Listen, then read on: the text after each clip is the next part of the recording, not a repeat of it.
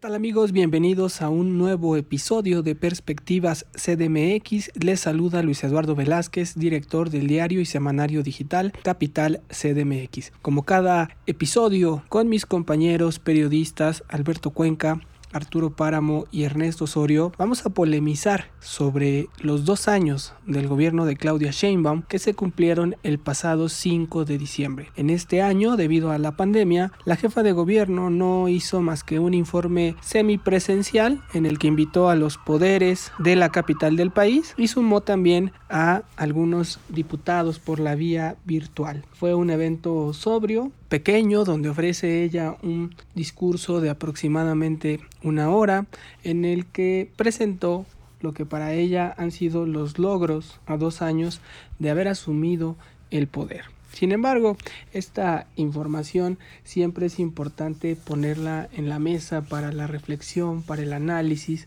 sobre los dos años de un gobierno que desde campaña prometió mucho y se ha ido quedando corto en las expectativas con la gente, sobre todo porque el escenario de la pandemia vino a afectar muchos de los proyectos de la jefa de gobierno que tenía planeados para ejecutar en sus primeros dos años de gobierno. Vamos a ir entrando a la materia poco a poco. Lo importante ahorita es plantear un poco lo que la jefa de gobierno informó, que en realidad no se trató más que de una especie de resumen de lo que ha hecho en sus videoconferencias, donde pasó muy por encimita el tema de la pandemia, se concentró a destacar sus grandes obras como los avances del cablebús en Iztapalapa, en Gustavo Madero, o su trolebús elevado en la parte de Ermita Iztapalapa han sido como los temas que más pudo destacar la jefa de gobierno en su segundo informe de gobierno que ella llamó, no fue el segundo informe de gobierno, sino en su informe de rendición de cuentas, su segundo informe de rendición de cuentas, que hizo para celebrar, si es que ella cree que hay algo que se pueda celebrar, sus dos años de gobierno. Pero vamos a entrarle ya a la materia y vámonos con Arturo Páramo, quien nos tiene ya su perspectiva CDMX en cuanto al balance que él hace de los dos años de Claudia Sheinbaum. Te escuchamos, Arturo Páramo. ¿Qué tal? ¿Cómo están? Pues eh, este ya habíamos eh, comentado que era la semana del informe de gobierno de la jefa de gobierno y pues hay eh, algunas vertientes que hay que analizar rápidamente. Primero, el combate a la pandemia pues ha sido errático, no tanto por que el gobierno capitalino no haya tomado medidas necesarias, sino porque se ha dado este desencuentro y por algún momento pues parece que van en direcciones contrarias con el gobierno federal pese a ser del mismo grupo político. El esfuerzo del gobierno en la ciudad puede, ah, puede calificarse como loable, pero los resultados no han sido los adecuados toda vez que eh, no ha habido propiamente una pues un descenso marcado en la pandemia. Eh, no hay un hay un repunte que no un rebrote porque nunca eh, se llegó a un grado cero de contagios o de fallecimientos. Es un repunte de la pandemia lo que estamos viendo también es que en la calle hay muchísima gente toda vez que ha habido eh, pues la necesidad de mucha gente de salir a ganarse el sustento, a comprar cosas para revenderlas posteriormente. En fin, es una tragedia que lo que se está viviendo en la Ciudad de México y no va a parar pronto. En materia de seguridad, se pueden dar muchos datos, pero lo cierto es que no han bajado los homicidios, no ha bajado el robo a transporte público, a pasajeros del transporte público, que son de los eh, más sensibles eh, delitos que se cometen en la Ciudad de México. Y pues la estrategia eh, y quien está enfrente de ella puede ser muy buena, pero si no se tiene una reducción sensible en estos datos, pues no se puede hablar de un eh, logro. Y en materia de... urbana no hay las grandes obras que se desarrollaban en otras épocas. La verdad es que eh, se está solamente dando mantenimiento a la Ciudad de México, haciendo obras que no son tan grandes, eh, que se espera que tengan un buen resultado, vamos a esperarlo. Y los programas sociales, pues es una, eh, es una batería de programas que van de la mano los del gobierno local con los del gobierno federal, y eso, pues, eso es bueno porque la gente recibe un recurso, sobre todo en estas épocas que de tanta necesidad, pero no es más allá de lo que ya se tenía anteriormente, solamente cambian de nombre. yo creo que el balance de Claudia Sheinbaum no es malo, tampoco es eh, para echar las campanas al vuelo. La calificación que se le dan en algunas encuestas es de 60% y pues creo que está adecuado, es, eh, es adecuado para el desempeño de Claudia Sheinbaum, que seguramente saldrá muy desgastada de este manejo de la pandemia y en el futuro veremos cuál será su, su futuro político. Gracias Arturo Páramo por tu perspectiva CDMX. Coincido en que no hubo mucho que decir, que celebrar en medio de una pandemia. Fue un informe meramente cumplidor. Y ahí está las calificaciones de las encuestas, según las últimas encuestas que salieron, la manejan con una caída en su popularidad. Y se debe precisamente a que no se ha podido domar la pandemia, un tema que ya hemos abordado varias veces en la capital del país, sigue siendo el epicentro de la pandemia en México, desgraciadamente, y más allá de que se empiece a ver la luz, se ve el túnel cada vez más oscuro en esta especie de repunte de la pandemia. Y por otro lado la parte de infraestructura, de proyecto político ha sido muy pobre y sigue afectando mucho el tema de la inseguridad. Con el caso del empresario francés que fue asesinado en Tlalpan, este empresario francés de Polanco, a una semana del el informe de rendición de cuentas de la jefa de gobierno, deja ahí la estampa de la inseguridad que se vive en la capital del país. Pero vámonos con Ernesto Osorio, que ya nos tiene su perspectiva CDMX. Te escuchamos, Ernesto Osorio, director de Gaceta Ciudadana. Hola amigos, Luis. Bueno, pues eh, al hacer un balance muy rápido que se puede hacer de esta, eh, pues dos años de regencia que hemos tenido en la Ciudad de México, lo único que podemos encontrar es que pues no ha habido ningún cambio sustancial en cuanto a los vicios que se tienen en la administración capitalina. Hemos visto a través de Capital CDMX esta pues realidad que se vive con las licitaciones en la Ciudad de México, los favores que se están pagando por parte del gobierno de la capital a empresarios que fueron pues aliados de Morena y de el eh, la alianza que hicieron esos partidos, el Partido Encuentro Social y el Partido del Trabajo, en 2018 para poder llegar al gobierno federal y también aquí al gobierno de la Ciudad de México. Totalmente desdibujado el aspecto de un gobierno totalmente autónomo. Hemos visto a una administración plenamente alineada a los designios del gobierno federal y en ese contexto de la pandemia del COVID, pues todavía más pronunciado el hecho de que la misma jefa de gobierno se ha negado a tomar las riendas de la del control de la pandemia para poder reducir el número de contagios. Los resultados los estamos viendo, una eh, política de fracaso que ha tenido el gobierno federal para controlar la pandemia se ha replicado en la Ciudad de México y lamentablemente vamos a tener más contagios para cuando termine pues este año. Difícil la situación que vivimos en la capital, millones de habitantes de la Ciudad de México al tener a un gobierno que no ha estado a la altura de lo que demandaban los capitalinos. Ojalá que el año que, viene en las elecciones vuelvan a pensar muy bien los capitalinos su voto y saber a quienes quieren en el Congreso llenas de marcaciones políticas para seguir adelante. Gracias Ernesto Osorio por tu perspectiva.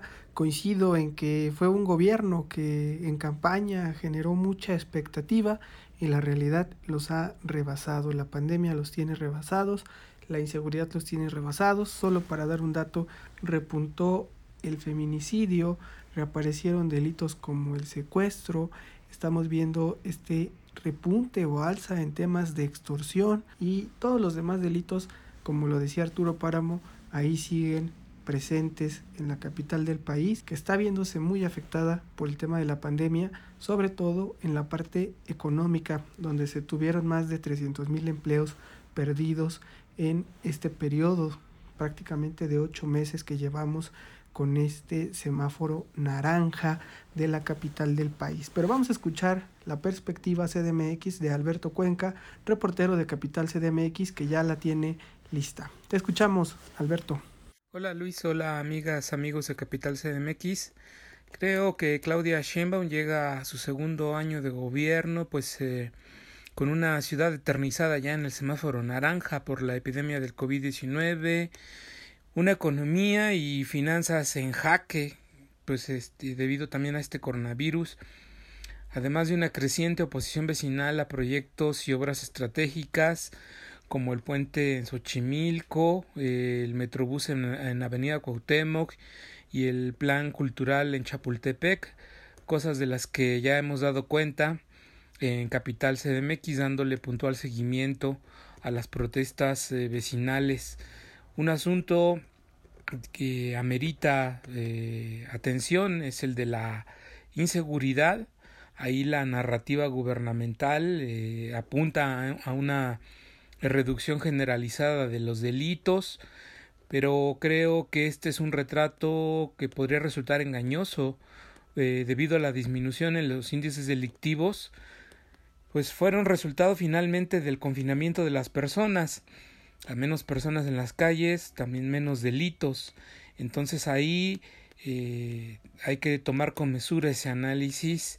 La realidad pues mostró lo reactiva que ha resultado esta administración cuando vimos, por ejemplo, que en el centro histórico aparecieron los cuerpos desmembrados de dos menores de, de edad de origen indígena. Ahí qué pasó?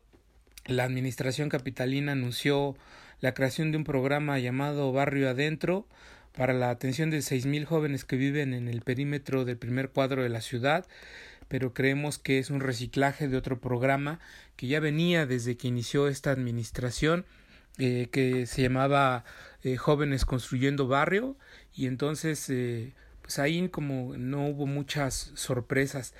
definitivamente el COVID ha marcado el desarrollo de esta administración, la jefa de gobierno ha estirado la liga lo más posible para no regresar al semáforo rojo, a pesar de que han subido las cifras de hospitalización a niveles de la segunda quincena de junio, y el porcentaje de ocupación hospitalaria al fin de semana ya era de 56%.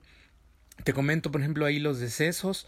El 24 de noviembre se tenían 17 mil eh, decesos por COVID, eh, pero el umbral ya lo rebasamos eh, a 18 mil fallecidos eh, a inicios de diciembre. En tan solo 10 días, entre el 24 de noviembre y el 3 de diciembre, fallecieron mil personas más. Entonces es una situación complicada. El COVID también ha generado una reducción de los ingresos eh, públicos debido a la contracción económica. El gobierno realizó una disminución de, casi 14 mil millones de pesos en su presupuesto durante los el, eh, al tercer trimestre de 2020 entonces eso ha obligado a ajustarse el cinturón eh, a la administración capitalina y lo seguirá haciendo para el año 2021 en donde el presupuesto se va a reducir en 23 mil millones de pesos respecto a lo que tuvo en el 2020 entonces el escenario no ha sido nada fácil para el gobierno de Claudia Sheinbaum en los distintos ámbitos. Gracias Alberto Cuenca por tu perspectiva CDMX. Coincido en que no hay nada que destacar, que celebrar si acaso podríamos decir que en el tema de la pandemia le ha echado ganas, pero ha llegado la ayuda muy tarde. Lo que está haciendo ahora es lo que se debe de haber hecho desde el principio. Han pasado ocho meses y apenas estamos empezando a hacer pruebas rápidas y a darnos cuenta del nivel de contagio cuando llevamos más de 17 mil muertos en cifras oficiales pero en cifras no oficiales pues ya rebasamos el umbral de los 30 mil muertos. Eso es muy grave para la Ciudad de México.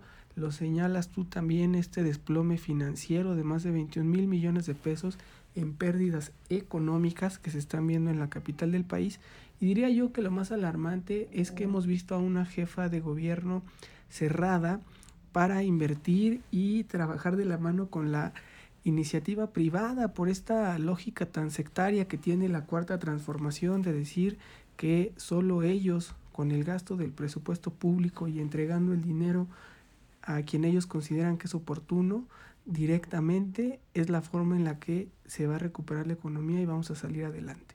Ese discurso de que combaten o suponen combatir la corrupción es lo que ha hecho que la capital del país siga en esta crisis y llegue a dos años sin poder celebrar un mejor bienestar, que es lo que todos desearíamos, que la Ciudad de México estuviera en mejor índice de inseguridad, en una economía fuerte, como lo ha sido siempre la economía de la capital del país, y recuperando espacios a la delincuencia, pero es algo que no, no vemos. Lo, lo pusiste de ejemplo el caso del centro histórico. Creo que ese retrato de niños despedazados es otra de las peores imágenes que se lleva a la capital del país en el gobierno de Claudia Sheinbaum y en estos dos años de gobierno. Esperemos que la política social que está implementando mejore, logre el objetivo, se recupere el tejido social y salgamos adelante. Ahí dejamos el análisis y el balance de los dos años de gobierno de Claudia Sheinbaum y vámonos ahora a las perspectivas de la semana. Ya estamos en las perspectivas semanales. Arrancamos contigo, como siempre, Arturo Páramo. Te escuchamos. Para esta semana, pues ya parece eterno este semáforo epidemiológico en naranja. Todos estábamos esperando que pasara rojo. Muy probablemente no lo hagan, eh, porque la, economía de la Ciudad de México ya no soportaría tal vez un, golpe tan duro.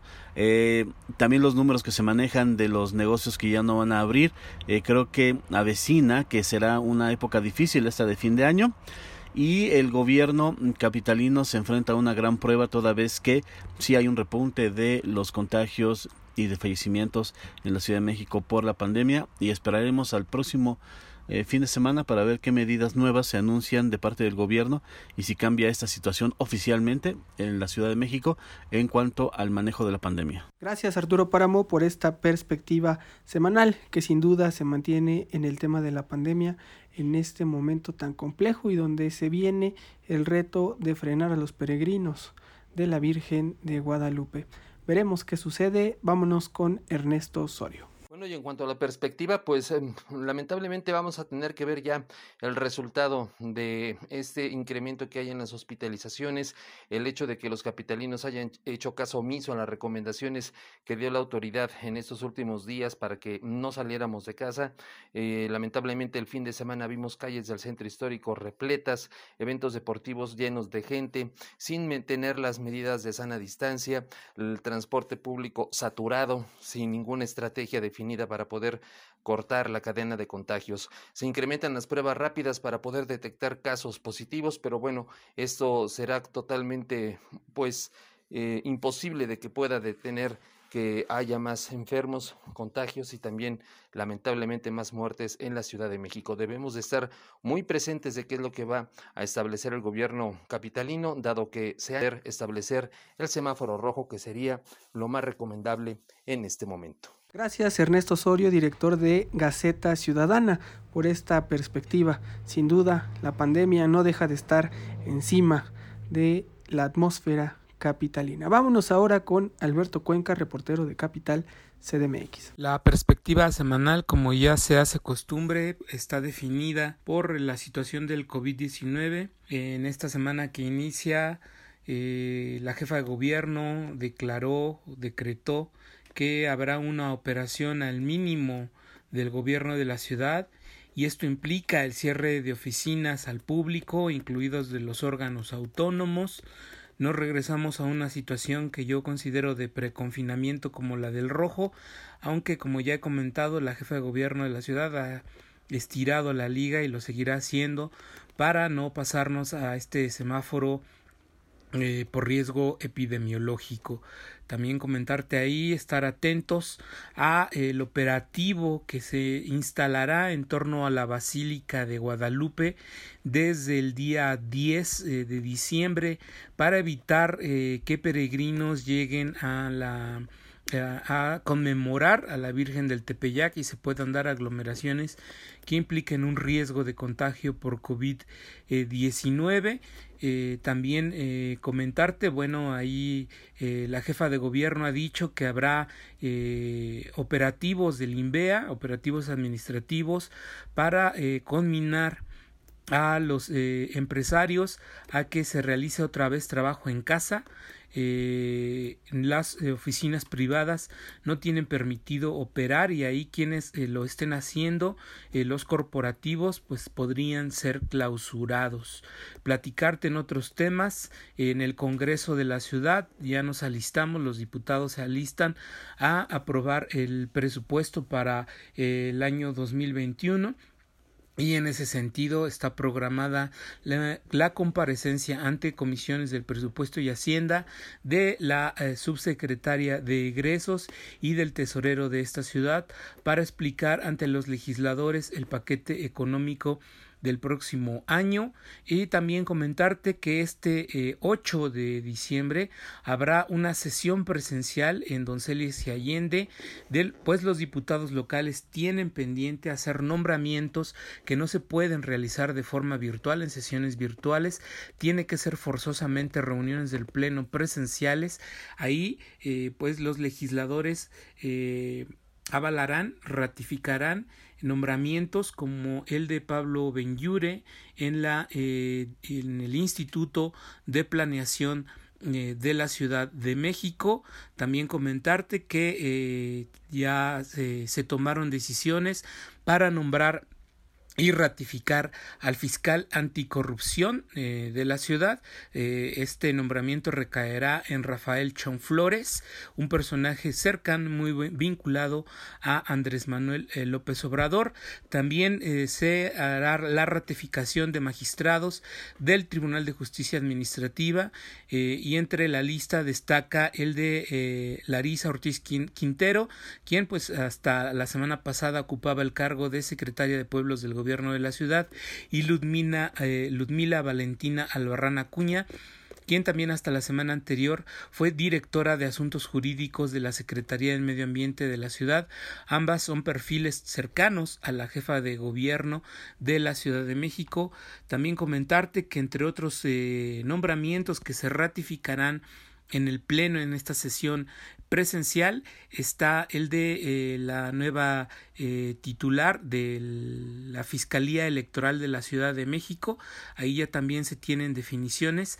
Eh, Saraí de León eh, será la nueva titular de esa Fiscalía Electoral y los diputados locales también tendrán que hacerlo, que se antoja será al vapor el nombramiento de un nuevo comisionado del Instituto de Transparencia de la ciudad en sustitución de Elsa Viviana Peralta, quien dejó el cargo el 14 de noviembre pasado, aunque ahí eh, los diputados no han eh, aprobado el dictamen para eh, nombrar a un sustituto de Elsa Viviana Peralta, lo que ocurrirá, como te comento, al vapor entre este lunes o las primeras horas del martes para poder tener el dictamen y estar listos en la sesión que tendrá lugar el martes a las 9 de la mañana en Donceles y Allende. Entonces son algunos de los temas que definirán la agenda para la próxima semana. Muchas gracias Alberto Cuenca por tu perspectiva muy completa como siempre. Ya sabemos que será una semana cargada en tema de nombramientos, todos de ellos muy importantes para la vida pública de la capital del país y estaremos pendientes para reportarlo puntualmente. Creo yo que es con lo que tenemos que